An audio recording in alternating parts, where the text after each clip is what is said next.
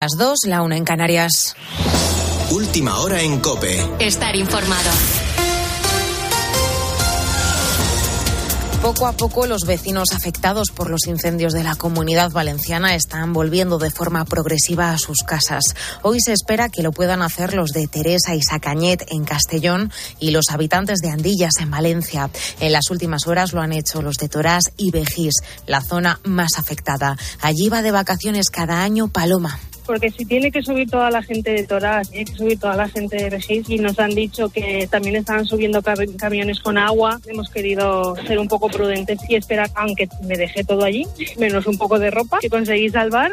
Tengo ahí juguetes de los niños, tenemos ahí comida, el resto de ropa, porque cogí cuatro cosas sobre el terreno continúan esta madrugada trabajando allí. En Vejís, cerca de 400 efectivos después de haber conseguido dar por estabilizado el fuego en las últimas horas. Un incendio que ya ha superado las 19.000 hectáreas afectadas. Poco a poco, como te cuento, los vecinos regresan a la normalidad y se están revisando, por ejemplo, los tendidos eléctricos en la zona. Las previsiones, además, son buenas para esta noche por la bajada de temperaturas, como también lo son en el incendio de Valdebó en Alicante, que también se ha dado por estabilizado, pese a algunos rebrotes, eso sí, que ha habido en las últimas horas en la zona de Toyo. Allí el número de hectáreas calcinadas ronda las 13.000. Por otro lado, Gazprom anunciaba en las últimas horas, como te venimos contando, que va a cerrar otra vez el gasoducto Nord Stream 1, clave para el suministro de gas hacia el centro de Europa. No va a estar operativo entre el 31 de agosto y el 2 de septiembre. ¿Qué es lo que alega el gigante ruso? Pues que para, se para por razones de mantenimiento. Alemania, que sería el principal damnificado si Putin cierra el grifo del gas, insiste en que todo esto responde a una estrategia de guerra. Precisamente Berlín confía en este gasoducto para cubrir la demanda interna después de que otro proyecto alternativo, el Nord Stream 2, haya quedado aparcado. Corresponsal Rosalía Sánchez. Teóricamente la causa son obras de mantenimiento, pero el gobierno alemán se prepara para lo peor, para un cierre definitivo del gasoducto ruso Nord Stream 1. Y en cualquier caso retrasará el llenado de reservas, lo que se traducirá sin duda en nuevos encarecimientos del precio del gas. Berlín traduce esta decisión de la energética rusa Gazprom como una presión política. La reacción inmediata a la constatación pocas horas antes y por parte del Ministerio Alemán de Economía de que no hay intención alguna de poner en funcionamiento el gasoducto gemelo Nord Stream 2. Alemania quiere terminar con su dependencia del gas ruso y Putin quiere forzar la apertura de esa nueva estructura sometida a sanciones, cerrando el grifo de Nord Stream 1. Antes de ese nuevo cierre, una familia promedio pagará este año 2.200 euros adicionales de gas en Alemania. El gobierno teme que pueda quebrarse la estabilidad social. Con la fuerza de ABC. Cope, estar informado. Y en los deportes, el Real Madrid golea en su primer partido sin Casemiro, Rubén Carballo. Gran imagen de los blancos tras la venta de su centrocampista. Este sábado golearon al Celta por 1-4 en Balaídos y brilló otro de sus referentes, Luca Modric, con el golazo que puso el 1-2 en el marcador antes del descanso. El estadio Vigués rompió en aplausos cuando salió del terreno de juego y Ancelotti le elogió en rueda de prensa. Este domingo será el turno del Barcelona que viajará a Noeta para enfrentarse a la Real Sociedad buscando la victoria que no pudo conseguir ante el Rayo y del Atlético de Madrid que tratará de repetir las buenas sensaciones de la primera jornada contra el Villarreal. Antes abrirá el día el Atlético Valencia a partir de las cinco y media. Este sábado también se jugaron el Mallorca 1 Betis 2 con los locales quejándose por el penalti que dio el triunfo a los sevillanos y el Osasuna 2 Cádiz 0. En baloncesto la selección española masculina sub-16 no pudo llevarse el Eurobásquet, cayó ante Lituania por 77-68 y en los europeos de atletismo de Múnich destacó el relevo 4 por 400 español. Batió el récord nacional pero se quedó a las puertas de la medalla en la cuarta posición. Ahora te quedas con la noche de Cope con el Grupo Risa. Cope, estar informado.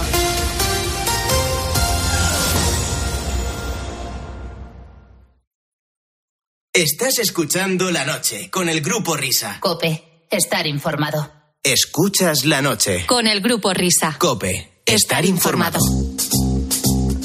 Hello, hello, hello.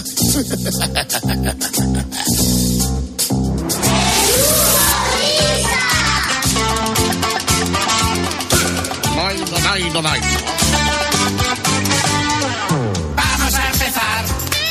Tus problemas, déjalos. Ven a disfrutar. Que ya son las dos. Que ya son las dos. Bueno, las dos y cinco.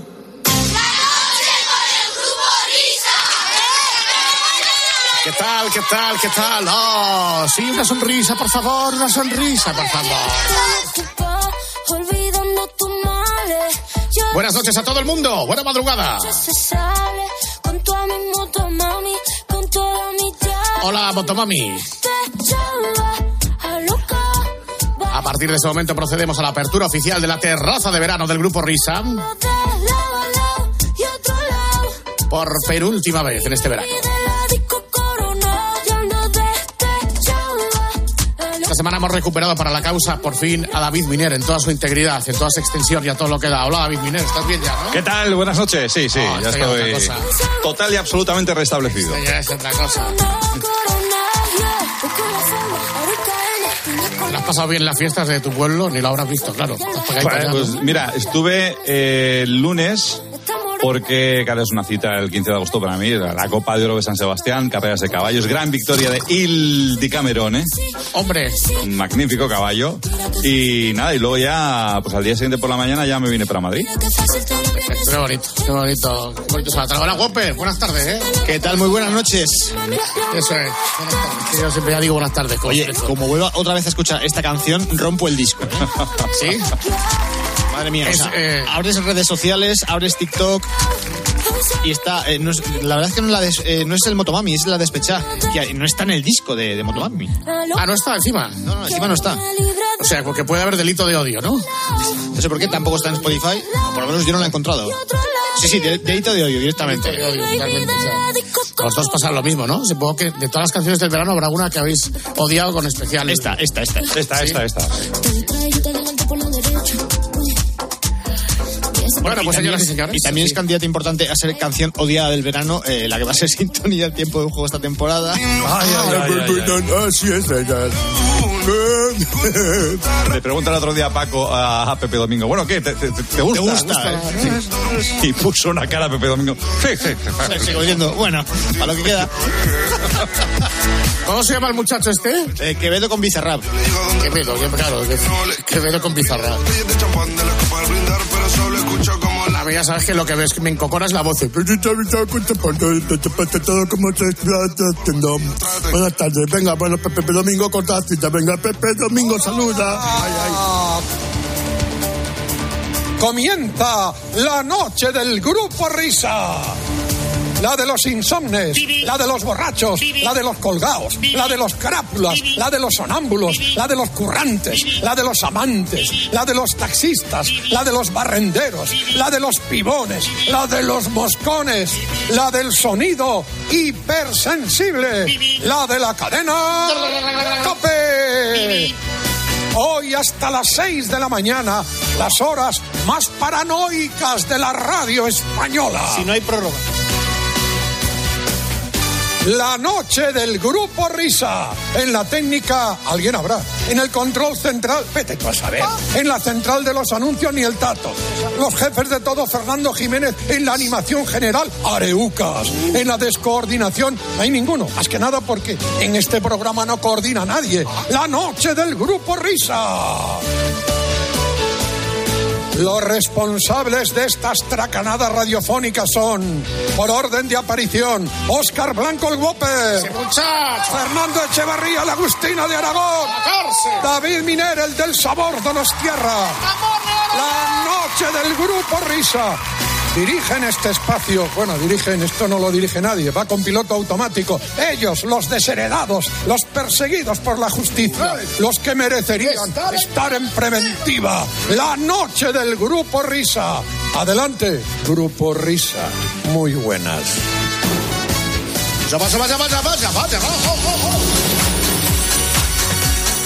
Vuelve Olivia, como la semana pasada. Señoras, señores, sean todos ya bienvenidos a la madrugada de este vigésimo primer día del mes de agosto.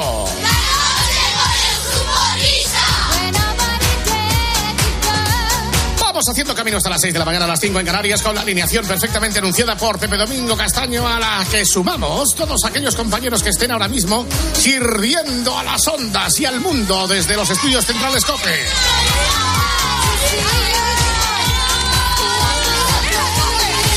sean los atláteres de Luis Ángel desde la dimensión técnica del programa o la, redacción de informativos COPE que os irá contando lo que hay por ahí cada hora.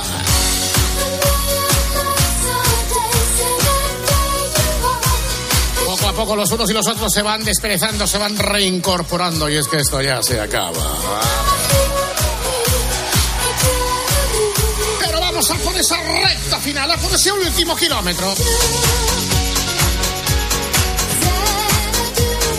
Podríamos hacer hoy un poco de vuelta vintage, ¿no? Que empezó la Vuelta Ciclista España ayer. Vuelta Ciclista España, exacto, como se corresponde en Utrecht, Holanda. Bueno, ayer no, el viernes, concretamente. Nunca nos olvidamos de vosotros que a pesar de la cosa esta estival, del periodo de asueto, estáis ahí. Siempre al pie del cañón, dispuestos a servir y no a servir.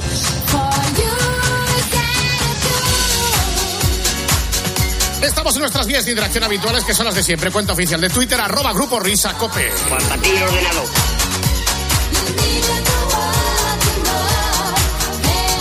El correo electrógeno que se llama así, grupo risa arroba cope punto es. Los cuatro grupos del Telegram, ya sabéis. En uno podéis escuchar canciones como esta, los más, lo- la identificación de este programa de radio. En el otro, naturalmente, podéis escuchar, pues eso, lo que, mm, lo que os contemos y nosotros escuchamos lo que nos contéis. Exactamente, es para hablar con vosotros, para compartir inquietudes. Y luego están, pues, los grupos donde tenéis los enlaces de los espejitos de Herrera Carlos y del partidazo de Cope con el Vaya Fiesta de Juanma Castaño. Bueno,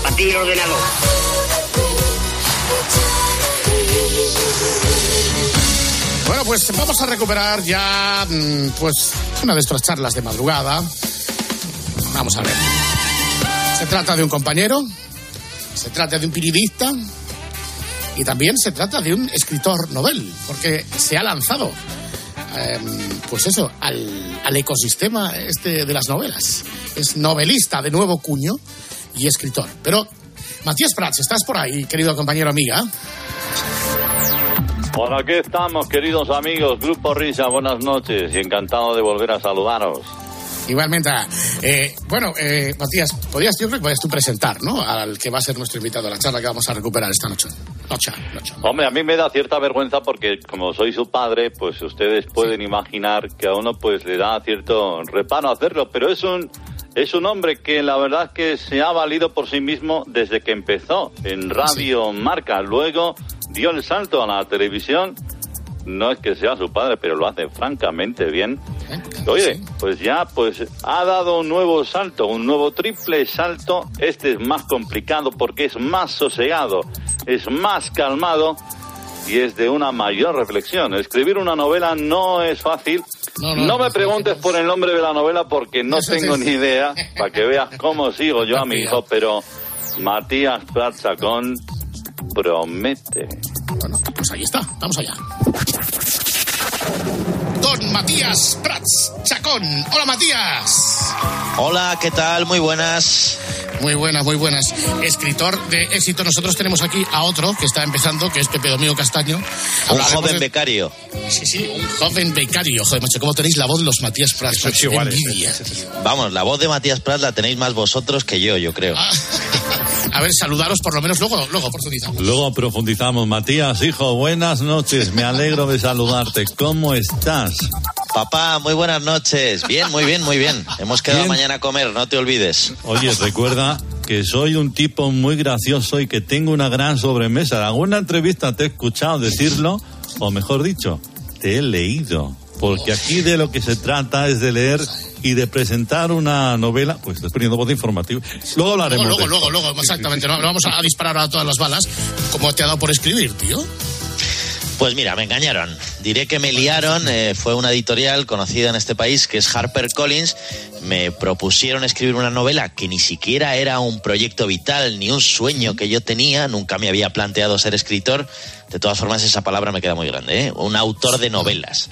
Y de repente, bueno, me, me dijeron, a ver si se te ocurre alguna idea. Se me ocurrió algo relacionado con el periodismo, el deporte, una novela de ficción con cierta dosis de suspense. Me compraron la idea y, y ahí me lancé. Y aquí estoy, con la primera novela, El futuro que olvidaste. Es la historia de, de una tenista que es Paula Llorente. Cuéntanos un poco así la sinopsis para ir...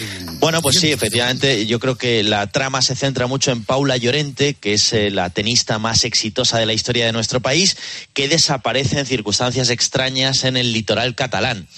Paralelamente hay un periodista de unos eh, 40 años, Rodrigo, periodista de periódico, de redacción, bastante desmotivado, por cierto, en su trabajo, con poca ambición, con pocos sueños, al que le encargan un reportaje dos años después de la desaparición de Paula Llorente. Y bueno, pues se va, eh, va averiguando cosas, va sabiendo cómo era la vida de Paula, su familia, su trayectoria, su entrenador.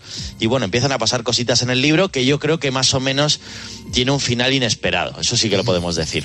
O sea, que este es el planteamiento de la trama y luego ya nos ponemos en modo Rubén Martín, van a pasar cositas, ¿no? Van a pasar cositas, que diría el majo de Rubén. Y, es verdad que es un libro que se lee fácil, que se lee ágil, no es de grandes dimensiones, son casi 400 páginas, pero yo creo que sí que es una lectura fresca. Ahora que se acerca el verano, yo creo que no, no, no molesta. Es un libro que, que no molesta. A lo mejor no es el Quijote, puede ser, pero Bueno. no molesta. Yo me imagino que primero se te ocurre el planteamiento de la trama, pero luego cómo te has sentido desarrollándola, profundizándola, caminando a través del libro y del- de la imaginación. Primero que, que me ha servido también para ponerme a prueba, ¿no? Salir de esa zona de confort, eh, escribir una novela, no tiene nada que ver con lo que hago yo en la tele o en la radio. Y luego, pues, eh, he de confesar que me ha costado. Empecé con mucha fuerza, con mucho vigor, venga, vamos, esto lo acabo en tres meses. Y me vino de repente, al cabo de un cierto tiempo, el síndrome de la página en blanco, donde no quieres ni oír hablar del libro, donde no enciendes el ordenador, donde crees que no llegas y de repente me lanzaron un salvavidas desde la editorial, pude salir a flote y seguir escribiendo con mucho entusiasmo y mucho trabajo. He suplido mi falta de técnica eh, de escritura, que no la tengo, con, con entusiasmo, con trabajo, pues eh, con eh, investigación también, porque yo, por ejemplo, no he pisado una redacción de periódico nunca, ¿no? Y sí que he tenido que hacer eso para saber cómo vive un periodista de periódico, que es bastante diferente a nosotros, sobre todo por la constante actualización de la web, la decisión del titular de la portada, en fin, es distinto. Así que en ese sentido sí que he puesto todo de mi parte. ¿Hiciste algún tipo de planificación con la trama? Es decir, ¿te pusiste delante de una pizarra de estas ve- velera de color blanco para ver las posibles salidas, las posibles resoluciones de conflicto de la novela? Posiblemente eso es lo que tendría que haber hecho, pero ha habido una ausencia total de metodología por mi parte. Ha sido más bien improvisado. Sí que tenía muy claro cuál era el final, cuál era el destino, y no me he variado nada de, esa línea, de ese camino, pero sí que ha sido un poco, pues mira, escribía cuando me apetecía. Eh, a las 4 de la mañana estaba con insomnio, pues me levantaba y encendía el ordenador. En fin, he hecho yo creo que todo lo que no se debe hacer como escritor. ¿Tenías la presión de entregar un número determinado de páginas eh, en, un, en un espacio de tiempo por la editorial o no? Nah, hay que decir que han sido muy comprensivas las editoras, muy flexibles, se han adaptado también a mis horarios y a mis ritmos de vida y sobre todo que me han consentido también, ¿eh? porque esa desaparición de tres, cuatro meses que no les quería casi ni coger el teléfono, bueno, ellas se lo han aceptado, me han, me han arropado y me han guiado, así que no he tenido esa presión de, oye, el 30 de mayo tienes que entregarlo como sea, no, esa no. Si escribo una segunda lo haré con más planificación y más orden. Pero te digo una cosa, ese caos al final yo creo que también ha traído cosas buenas, ¿no? Porque he escrito siempre, nunca por obligación, siempre con motivación. Y yo creo que así las cosas salen mejor. Nosotros vivimos sumidos en el caos. Eh, no sé si es transferible a, a- a- a la actividad de escribir un libro, pero verdad, Miguel, nosotros a las 4 de la mañana se te ocurre una cosa, la, te despiertas y la, y la grabas. La- Somos ab- absolutamente anárquicos en eso. Entonces, claro, pues si no te has autodisciplinado demasiado, la- el golpe de inspiración, el trabajo, te ha resultado difícil combinarlo, pues porque, claro, pues la, la actividad frenética de la tele, el informativo, las cosas. Hombre, es verdad que ahora que estoy en el fin de semana, que voy menos días a la redacción, me ha venido mejor. Pero es que me he metido muchos fregados, ¿eh? aparte del libro, pues que si la radio, que si las clases en la universidad, que si los eventos, que si no sé qué. Entonces, como me gusta estar muy activo, me ha costado, es verdad, eh, sacar dos o tres días seguidos con tranquilidad, con calma, mirando por la ventana para buscar esa inspiración. Pero más o menos me he apañado, ¿eh? tampoco quiero quejarme mucho. Me ha costado porque no voy a decir que esto haya sido un camino de rosas, pero al final el resultado ha sido bastante satisfactorio. Eso te iba a decir, si te ha gustado, si tienes ganas de continuar. A ver, a mí me da mucho respeto. ¿eh? De hecho, a mí me sigue dando mucho respeto e incluso un poco de pudor y de vergüenza ver mi novela de repente en el corte inglés al lado de, de Tolkien, de, de Isabel Allende, de Pérez Reverte, de, de Ken Follett. Y digo, coño, ¿qué hace ahí mi librillo? ¿No? No, no tiene tanta categoría, pero sí que también me hace sentirme orgulloso. No sé si seguiré este camino literario, pero la experiencia desde luego ha sido enriquecedora y muy satisfactoria. O sea, confiesa, haces lo, que, lo mismo que hicimos nosotros cuando sacamos el libro. Te vas por los centros comerciales sacando fotos de los stands para ver cómo está posicionado y los libros que tienes al lado, ¿no? Sí, un poco sí. No, no hago esa ruta, pero por ejemplo, el otro día cogí un avión y en el aeropuerto me hizo mucha ilusión ver mi libro entre los 10 más vendidos. Sinceramente, no, no sé si me lo tengo que creer, pero ahí estaba, el noveno, ¿eh? No estaba el segundo, estaba el noveno. Pero oye, es una posición entrando casi en Europa League, pues muy buena. Yo no sé, alguien así muy, muy, muy ducho y muy especialista en lecturas escogidas, porque además eh, nosotros sabemos que, que- que tú jugabas con el 19 por tu ídolo. Kiko, Sí, buenas noches, ¿cómo estamos? ¿qué pasa? No, bien, escuchando aquí a, a Matita, que bueno, ya sabéis que hemos trabajado también junto en la televisión. ¡Hola, Mati! ¿Qué pasa, Narváez? ¿Cómo estás, capitán? Bien, la verdad que bien, escuchando y leyendo mucho. Eh, ya sabes que yo, vamos, no hago más que leer novelas todos los días. Y fíjate, me ha llamado mucho la atención, eh, lo ha citado hace poquito, eh, ha dicho no sé qué de Pérez Reverte, que no te gustaría, bueno, en fin, que, que un ídolo de, de masa a nivel de novelista. Mira, precisamente dice Reverte que para ser un buen novelista hace falta haber leído muchas novelas. ¿Tú cuántas te has leído? Sí, yo soy buen lector, ¿eh? Lo tengo que reconocer. Tú lo sabes, Kiko, que tú también devoras libros. Sí, na- sí, pero novelas, novelas, déjate, ¿eh? tú estás leyendo el marca, no, te digo novelas. ¿Cuántas novelas te has leído tú en tu vida? Joder, yo qué sé, más de mil. Pero empecé a leer, yo aprendí a leer con el marca, eso sí que lo tengo que reconocer. Y a mí no me da vergüenza, como a Rajoy le ponían a, a caldo, ¿os acordáis? Por leer el Sí, marca. porque leía el marca. Exactamente, pues yo lo digo, lo llevo a gala, el marca, el as, el mundo, lo que sea. Te habíamos dejado antes ahí sin terminar. Eh, ¿Qué es lo que, has descubierto en la vida de un periódico? ¿Por qué es tan distinto el periódico? ¿Quién te ha llevado por, por los recovecos de la redacción de un periódico? ¿Que fue Yo me infiltré en una de las grandes redacciones de este país, eh, ahí un poquito en una esquina, mirando, muy observador, y lo que percibí es que eh, es un ritmo frenético. Mira que en la radio vais locos, en la tele, no sé qué, pero la presión de tener actualizada la página web durante las 24 horas del día, 24, no es que eh, a las 12 de la noche se apaguen los focos y el periódico se, se ponga a sestear, es que está vivo todo el día. Y vi, pues eso, gente que eh, hacía ocho artículos al día, las tres o cuatro reuniones que hay con los jefes de sección, con eh, los editores, con el director, eligiendo titulares, eh, los, los de maquetación, los de grafismo. Bueno, bueno, me, me pareció un ritmo frenético y además creo que son poca gente para todo el curro que hay. ¿eh? Así que mira, eh, desde luego me ha servido también para valorar más el trabajo de nuestros compañeros. Tú, desde que tienes uso de razón, siempre has dicho que te querías dedicar a esto, viniendo de donde vienes, pero que te podría haber gustado otra cosa. Pero no tuviste ninguna duda. Nada, nada. Eh, no tengo ningún recuerdo. Ni siquiera pasé por la fase de yo quiero ser futbolista. Mira que Kiko Kikín era mi gran ídolo, pero Sí. yo ya era el que narraba los partidos de, de los compañeros en el colegio. Y fui un periodista muy vocacional, de cuna. Y además, como tenía dos ejemplos tan claros y tan cercanos como mi padre y el abuelo, pues no tuve ninguna duda. Así que eh, periodista desde siempre. Oye, Mati, y cuando estabas en casa, ¿tú a, eh, a- a qué jugabas en casa que lo evidenciara? ¿Te, te ponía en la cocina y, mm, no sé, te ponía el tambor de Vilore delante pensando que, yo que sé, que era una cámara? ¿Qué es lo que hacía con, con seis añitos en casa? Lo primero que hice fue ponerme a narrar partidos, eh, no solo los de la tele, enfrente de la tele con un micro, no sé qué, sino también los de las chapas. También narraba partidos de chapas, que fue un buen entrenamiento, una buena escuela. Y luego que en cualquier reunión familiar yo era el que hacía las entrevistas. Entraba el abuelo, la abuela, el tío, tal, y yo preguntaba en Nochevieja, bueno, ¿y, y con qué sensaciones vienes a esta cena? ¿Qué esperas? Así que esos fueron mis comienzos. O sea, te hacían la entrevista en la familia. Estaba ahí eh, esperando a Portagayola a que entraran los familiares y yo era el que recibía con tres o cuatro preguntas de rigor. ¿Te gustaría que continuara la saga? Joder, es que, ¿sabes lo que pasa? Que yo creo que somos muchos Matías Prats. Y de momento la saga va muy bien. Yo a lo mejor me cargo la, eh, la denominación de origen, pero ya un cuarto Matías Prats, somos muy pesados.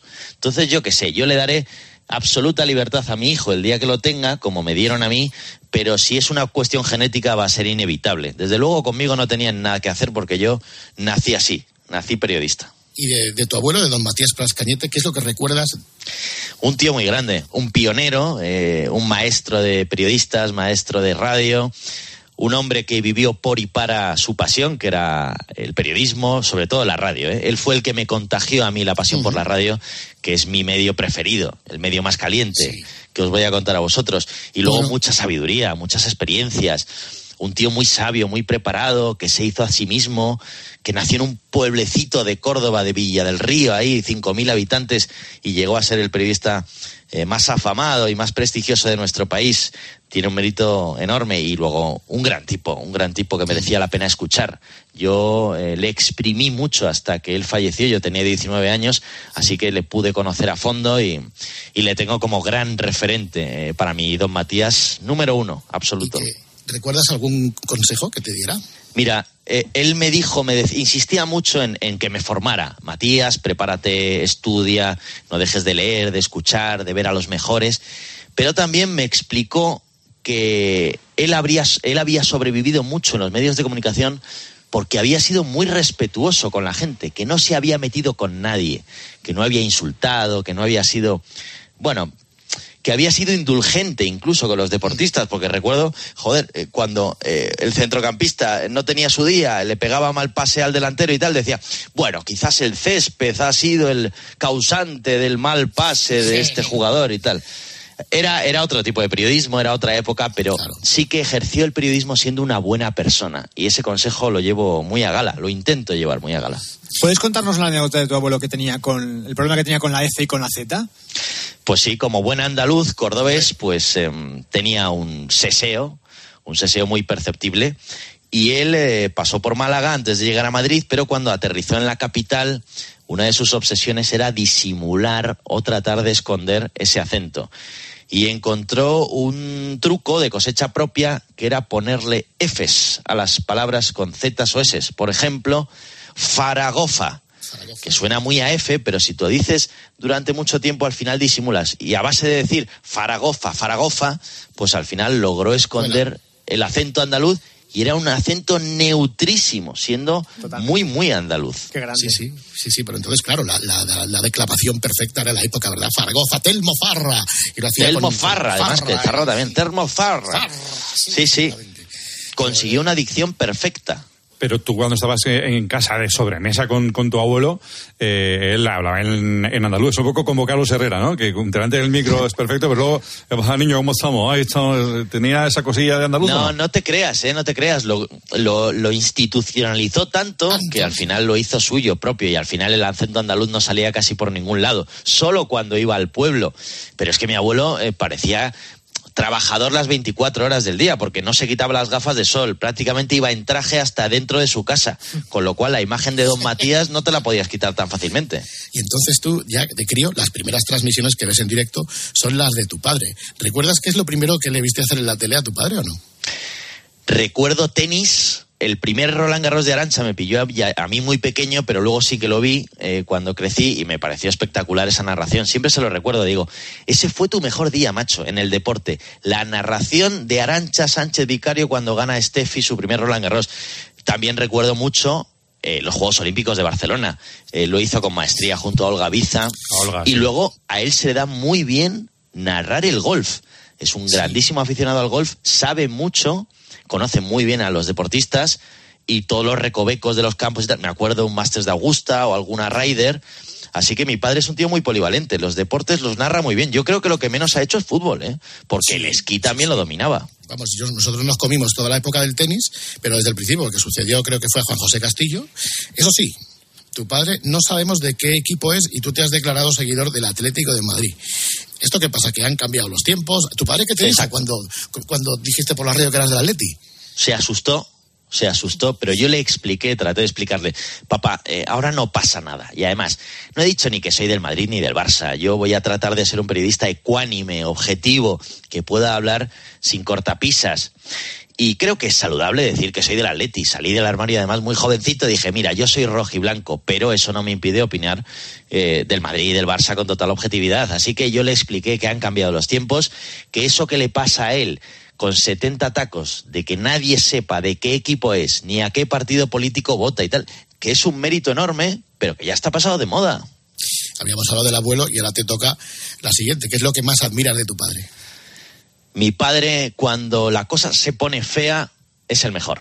Por ejemplo, cuando se estrella un avión en Nueva York en las Torres Gemelas en el año 2001 y él tiene que iba a decir adivinar, pero no, no, no, no es conjeturar. Él, a través de su experiencia, de su calma, de su tranquilidad, de su capacidad para comunicar, pues va percibiendo, va atando cabos, eh, va analizando la situación, va repartiendo juego con sus compañeros. Esa narración es histórica y ahí él demostró que cuando vienen maldadas, cuando tienes que narrar un acontecimiento que está su- sucediendo en directo, él sale airoso de forma extraordinaria.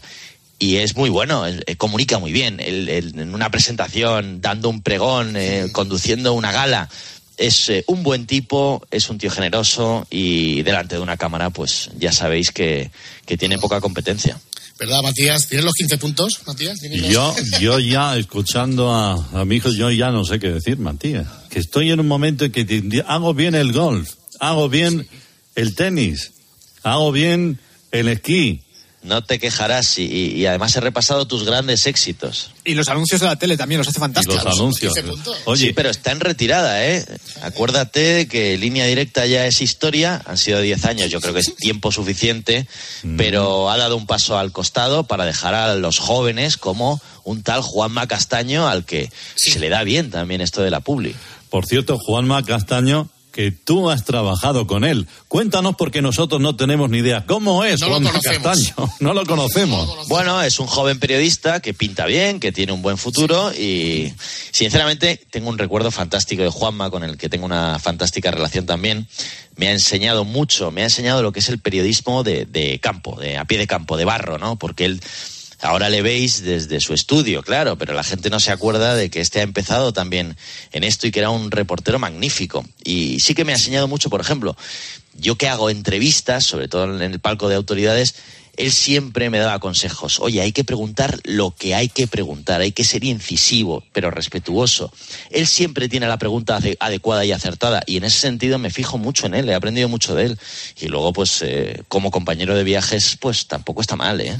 Tú, tú empiezas, hecho un chaval con 20 años apenas, llegas a Radio Marca.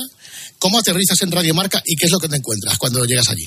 En la radio me encuentro un equipo joven que me recibe con los brazos abiertos, pero también un poco diciendo, oye, este tío, macho, joder, 20 añitos, el hijo de Matías Prats, porque no lo pude ocultar ni cinco minutos, claro, con el nombre que llevo como para disimularlo.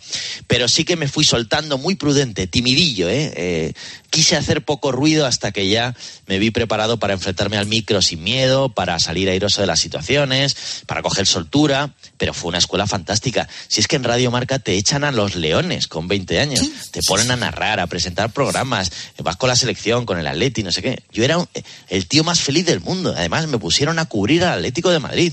No eran esos tiempos gloriosos de ganar títulos, pero algún paseíto por Europa sí que me di. Así que tengo un recuerdo fantástico. Acabas de mencionar el tema de, de lo del nombre. Eh, ¿Hasta qué punto ha supuesto un hándicap eh, llamarte Matías Prats?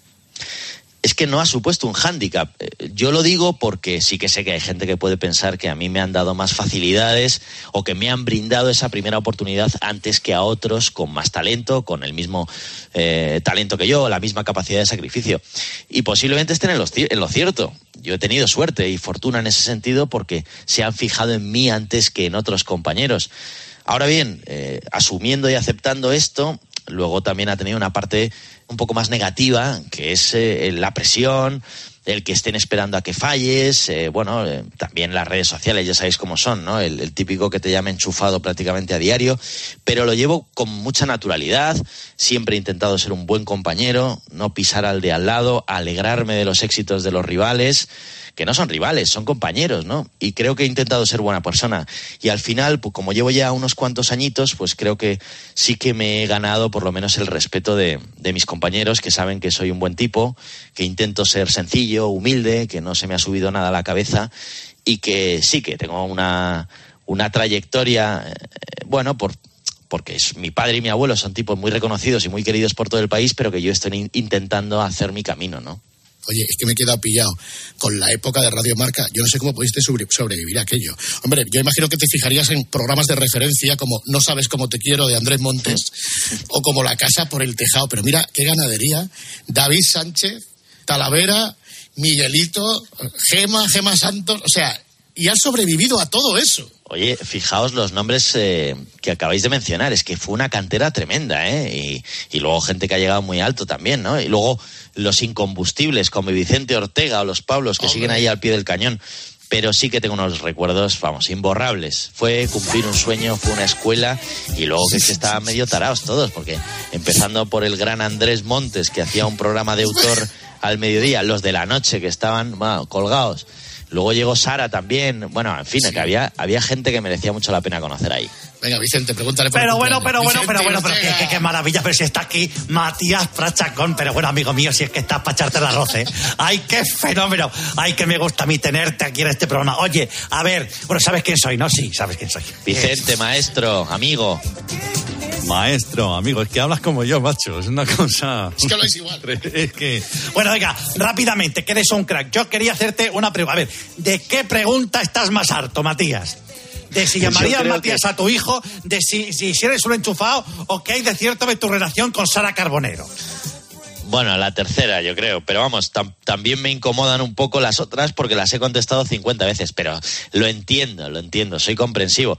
Lo de enchufado, mira, al final me hace gracia. El otro día me mandó un tipo un meme de un enchufe en, en, Twitter y que si tenía corriente o no sé qué.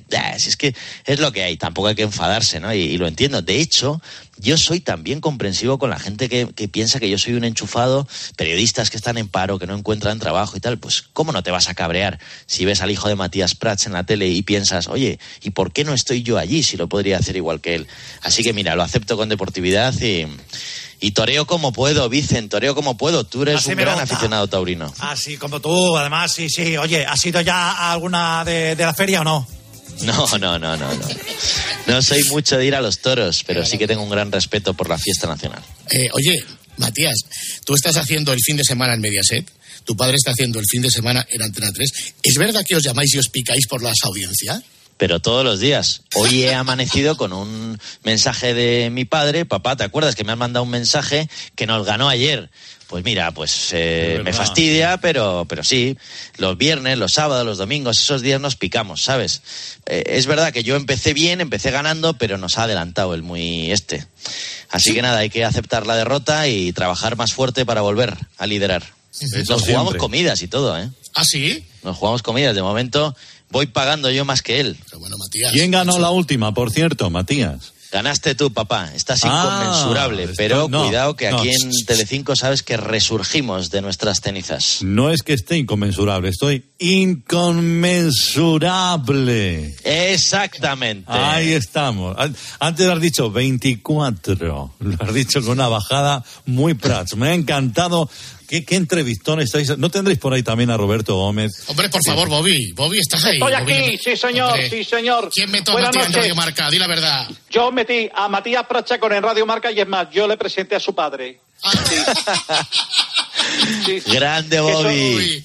Eso, eso, eso es lo que la gente no sabe. Yo entré al paritorio, estaba doña Maite ahí ya, y cogí al niño y le dije, Matías, y me dijo, ¿qué tal? ¿Cómo habla él? ¿Qué, qué quiere Roberto? Y tal. Digo, mira, aquí tiene a tu hijo. Ponle Matías, ¿eh? No me haga otra cosa. Sí, sí, sí. Y le puso, y le puso, y le puso Matías. Sí, sí, sí, sí, sí. sí. Me querías bautizar en Trujillo. Sí, señor.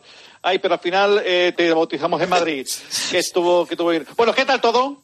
Bien, bien, Robert, muy bien. Mucho trabajo, eh, mucho entusiasmo con este del libro. Tú has escrito libros también, ¿eh, Robert? Yo sobre todo he asesorado, pero a mí el que más me gusta, eh, por- para, sobre todo los que se acaban de incorporar ahora mismo a la, a, a la, a la cadena COPE, tenemos que decir que estamos entrevistando a Matías Prachacón, que es un auténtico entrevistón, porque me acabo de conectar, pero entrevistón, que ha escrito una novela que es El futuro que no te acordaste y que habla de un periodista que se pierde en una playa, que es entrevistado por una tenista mundial, que luego se va a un bingo.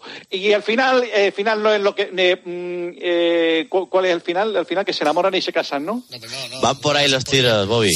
Muy previsible, como no puede ser de otra manera. Bien, palito. Se me ha olvidado Encima- nombrar a Del Bosque en el libro, o a tus Vicente, amigos, a Capelo, sí, y a sobre Jesús, todo. a Fabio Capello y a Jesús de Joma, a Jesús de Joma y al alcalde de Alalpardo, Eh, no, recuerda. exacto, hay que darle bola a la, tienes que darle bola a la tele al Alpardo, Matías. Te vamos a Sí, dar hombre, un premio, te vamos a dar un premio. No me ha caído uno de milagro porque repartisteis 50 premios, macho. Sí, te vamos a dar, ya, ya estás en la lista. Esto es lo que digo a todos que no son nominados, pero estás en la lista para el año que viene. Estás en la lista. Sí, Vale, sí, lo sí, sí, apunto. Oye, ¿cuántas eh, ediciones ha vendido el libro?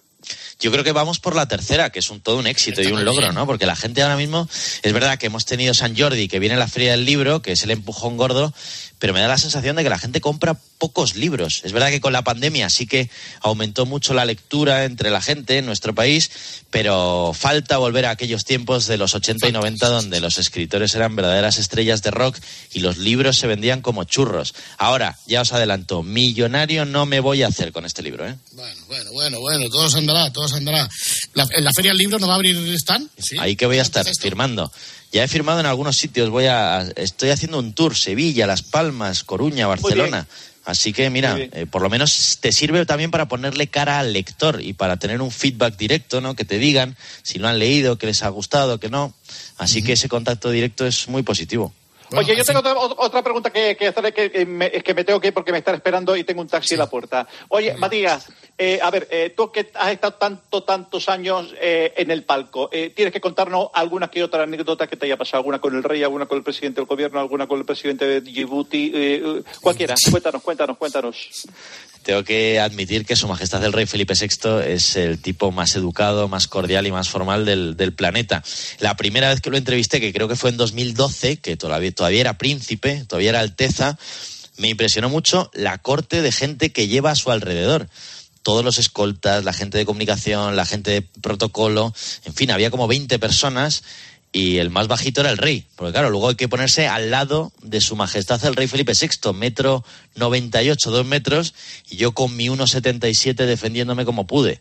Así que me impresionó mucho, primero, todo lo que llevaba el rey, lo alto que era y también su amabilidad, me pregunta siempre por mi familia, por mi padre, y es un tipo muy correcto. Y además es del Atleti, Anda, ahí está, todo como en yo. casa. Lo que pasa es que desde hace unos años, desde los pitos en las finales de Copa, ya ha dicho que en las finales de Copa, como hay dos equipos españoles, que él es imparcial y que no habla. Solo me habla en Eurocopa, en Mundial, en Roland Garros y tal, cuando hay un español contra otro.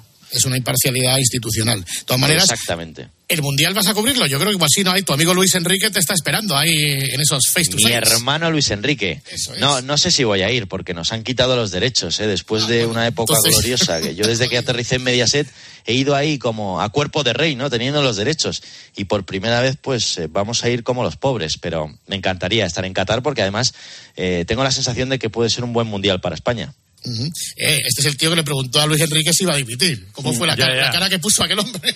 Pero, ¿no tienes la sensación de que, de que a ti te lo aceptan de, de- de mejor manera, Matías? Que si lo pregunta otro. Con Luis Enrique no tuve esa sensación, David. No con Luis Enrique. Le sentó mal la pregunta a Luis Enrique, pero no lo entiendo. Yo creo que estábamos en disposición de clasificarnos, pero había otra opción que era eh, pegar el petardazo e irse para casa en la fase de grupos. Con lo cual creo que era una pregunta respetuosa y sobre todo procedente, pertinente. Así que mira, se enfadó un poco, pero luego ya yo creo que hemos vuelto a tener una relación muy cordial. Sinceramente me parece una bendición, no solo para la selección, sino para nosotros, los medios de comunicación que es que es un tío que nos alimenta, que nos da mucha vida, nos da mucho contenido. Una rueda de prensa, una eh, conferencia de Luis Enrique es eh, oro puro para nosotros. Pero sí que hay alguno que se mosquea, otros sí que son más indulgentes quizás porque se acuerdan de que soy hijo de Matías, que Matías no le cae mal a nadie. Y la última, como Atlético, ¿perdonamos al Cholo este año? Soy cholista eh, hasta la muerte. O sea que sí que tengo claro que es el personaje más importante de la historia del Atleti junto a Luis Aragonés. Y además creo que es un entrenador vigente. Que hay que hacer cosas, que hay que reformar esto, sí, pero con el cholo.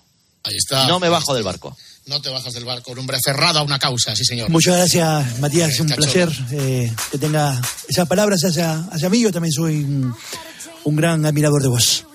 Bueno, pues Ole, venga. ole, ole. Matías, des- despediros los dos, cerrar vosotros dos la charla. Bueno, pues Matías, ha sido un placer estar contigo esta madrugada aquí en la sintonía COPE. Seguro Papá, que esta va a ¿hace ser- cuántos años Dime. que no trasnochabas tú tanto?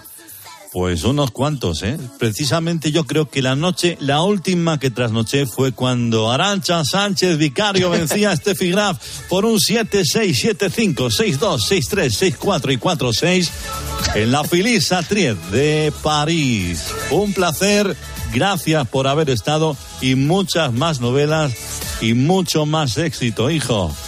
Un beso grande, papá, se te quiere. Gracias, Matías, tío. Hasta la próxima. Un abrazo muy fuerte. Os Un escucho. Abrazo. Adiós. Gracias.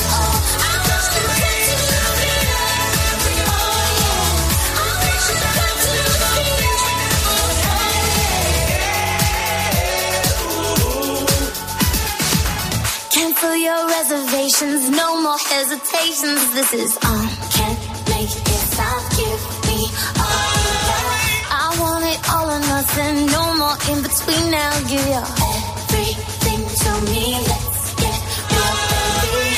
A chemical reaction, take me in your arms and make me. ah.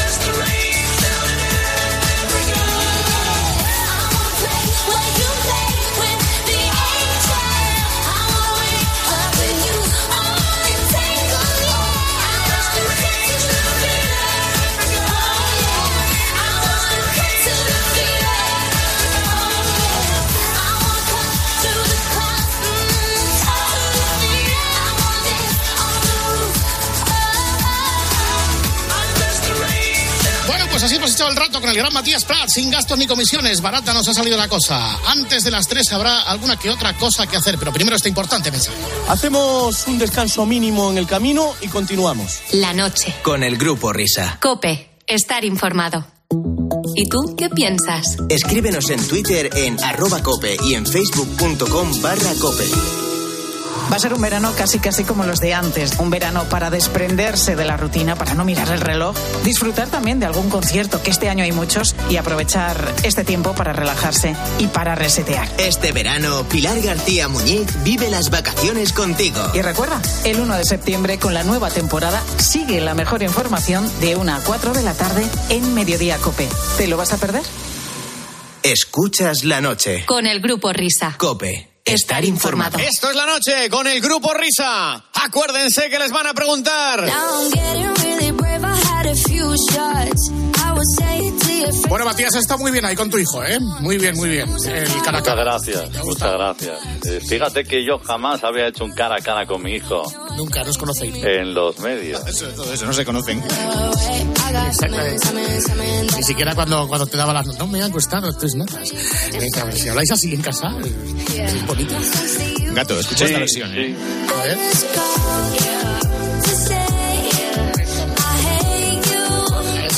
Say I Hate You. ¿Quién ha sido esta muchacha? La chica que se llama Naked.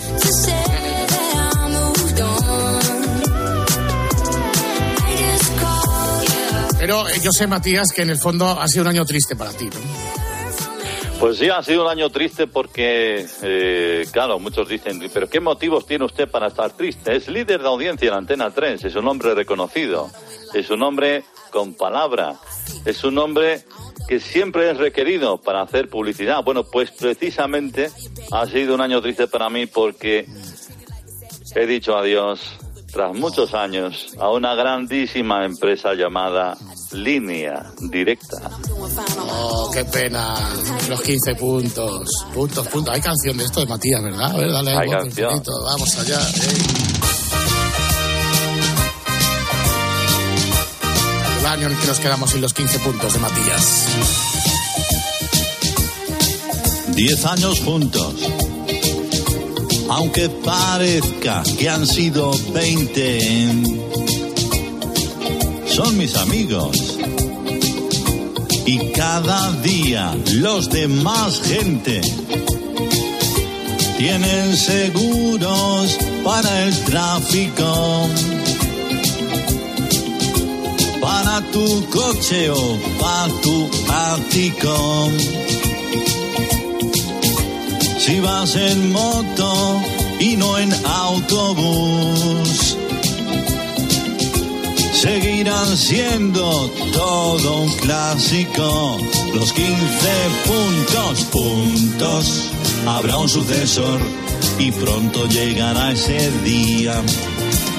Puntos, lo hará igual que yo, no sé si un tío o una tía. Les deseo lo mejor, pero ahora soy yo quien dice adiós. Vamos todos. Puntos, habrá un sucesor y pronto llegará ese día. Puntos, lo hará igual que yo, no sé si un tío o una tía. Les deseo lo mejor. Bye bye, soy yo quien dice adiós.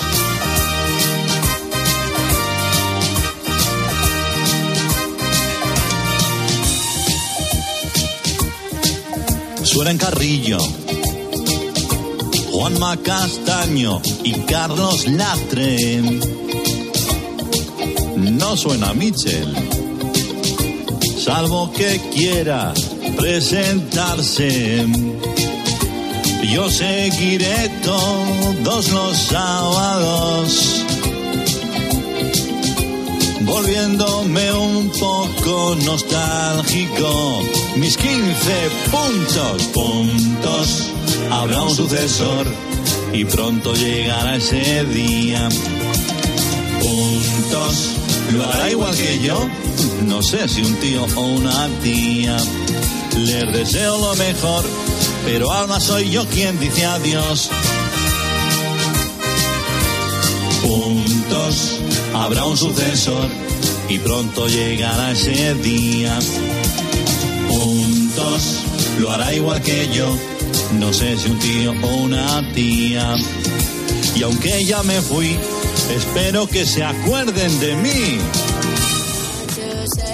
Muy bien, Matías, qué bonito, qué grande. Es que Matías es un tío tan polifacético, pues que domina, domina géneros como la canción popular, este Juntos, que acabáis de escuchar. Ah, le pedís rap y también hace rap. ¿Esto qué pasa? Que un día te retó un tipo llamado Arcano, ¿no? En un programa.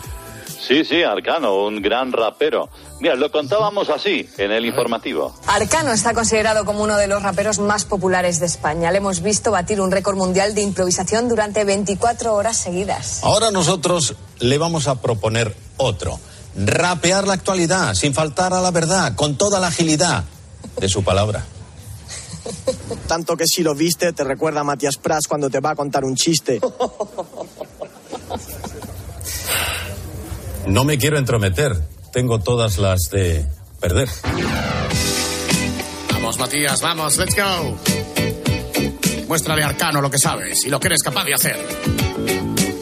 Let's go. Rapear la actualidad sin faltar a la verdad con toda la agilidad de su palabra. Soy veracidad, soy Matías Prats, el que cuenta chistes y el que sabe rapear. Yo te cuento qué ha pasado mientras peinas su flequillo con su mano y a mi lado la gran Mónica Carrillo. Y los dos estamos siempre a informarte muy muy juntos para ti que estás delante y tienes los 15 puntos. Vídeos, cultura, política, deportes. ¿Quién mejor que yo va a presentar menudo porte? Entre pasos, comentarios, conexiones y entrevistas. Ahora ya lo que me falta es el portada de revista. Para que estés bien informado, te cuento lo que te afecta. Permíteme que insista, yo soy tu línea directa. Lo que pasa aquí en España, en Mozambique o en Lesoto, no te debe preocupar. Yo te contaré la foto. Y si debo de parar para ir a publicidad, allí también me verás, seguro de coche o moto. Soy Matías Prats, soy el number one. Al que ves tirado desde tu sofá. El de Antena 3, ING Direct. El Herrera de la tele. Pues que acaso no me ves. Chascarrillos, entradillas, coletillas finales. Y mis chistes que las redes siempre se vuelven virales. Rapear la actualidad, sin faltar a la verdad. Con toda la agilidad, soy Matías Prats. Rapear actualidad, sin faltar a la verdad. Con toda la agilidad, soy Matías Prats. Soy Matías Prats, soy Matías Prats. So, so, so, so, so, so, so, soy Matías Prats.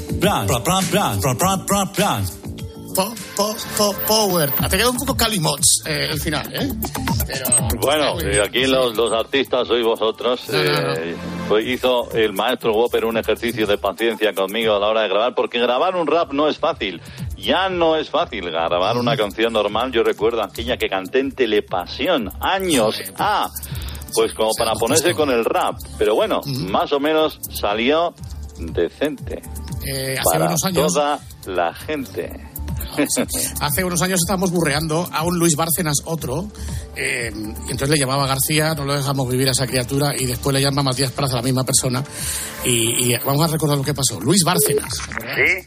Don Luis, buenos días. Le habla Matías Prats. ¿Cómo estamos, hombre? Pues bien usted, pero se ha equivocado usted, ¿eh? No estoy hablando con don Luis Bárcenas. Yo soy José Luis.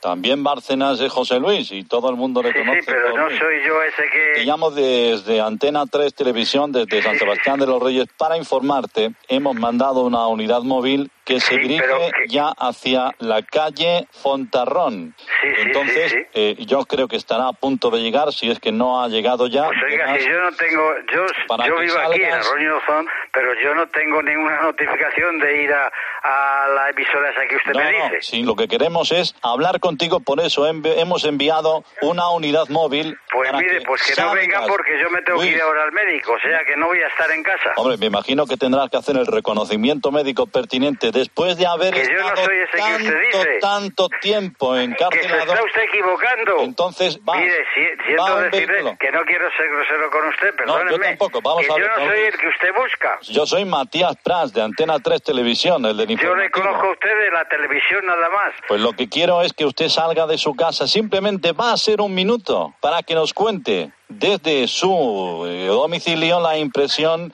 que tiene usted después de haber estado un año y siete meses en prisión. España quiere Que yo no conocer estoy en la cárcel nunca. Bueno, usted a salió ver si anoche. se equivoca usted otra vez. Usted salió anoche y lo que No, señor, yo he salido de mi 3 casa, que yo no estaba ahí. Yo soy una Escúcheme. persona decente y normal. Don Luis, Y me, don Luis, perdone sí. que me ría, no quiero ser grosero con usted, me que usted bien. Si yo sé que que está usted, usted equivocando. yo sé que usted es una persona prudente y es una Muy bien, persona bueno, mire, me honorable. tengo... que España entera- que le cuelgue, que me tengo que ir al médico. Pues que la respete, si yo no, yo no soy... Yo soy José Luis. Señor Bárcenas, Sí, pero José Luis. Bárcenas. Sí. Luis Bárcenas. No. Bueno, pues la unidad móvil ya está a punto de llegar, no se Pues preocupe. se tendrá que ir porque yo me voy de casa. que usted nos atiende un minuto y luego nosotros le llevamos al médico encapuchado para que Que nadie no, sepa que no, se preocupe. es Luis O sea, Bárcenas. es que es que tengo cita con el médico, señor. No sabe lo amable que ha sido usted en decirme que nos va a atender, don Luis. Bueno, muchas gracias, ¿eh? Adiós, Por adiós. cierto, el- los, los compañeros de la unidad móvil van sin des... Oiga. Sin cenar. Al adiós, Matías. Adiós a todos. Ahora la pregunta que nos estamos formulando es la siguiente. ¿A quién vamos a recordar en la hora vintage? Solo hay un modo de saberlo, que es esperar cinco minutillos, que es lo que duran las apasionantes noticias de las tres.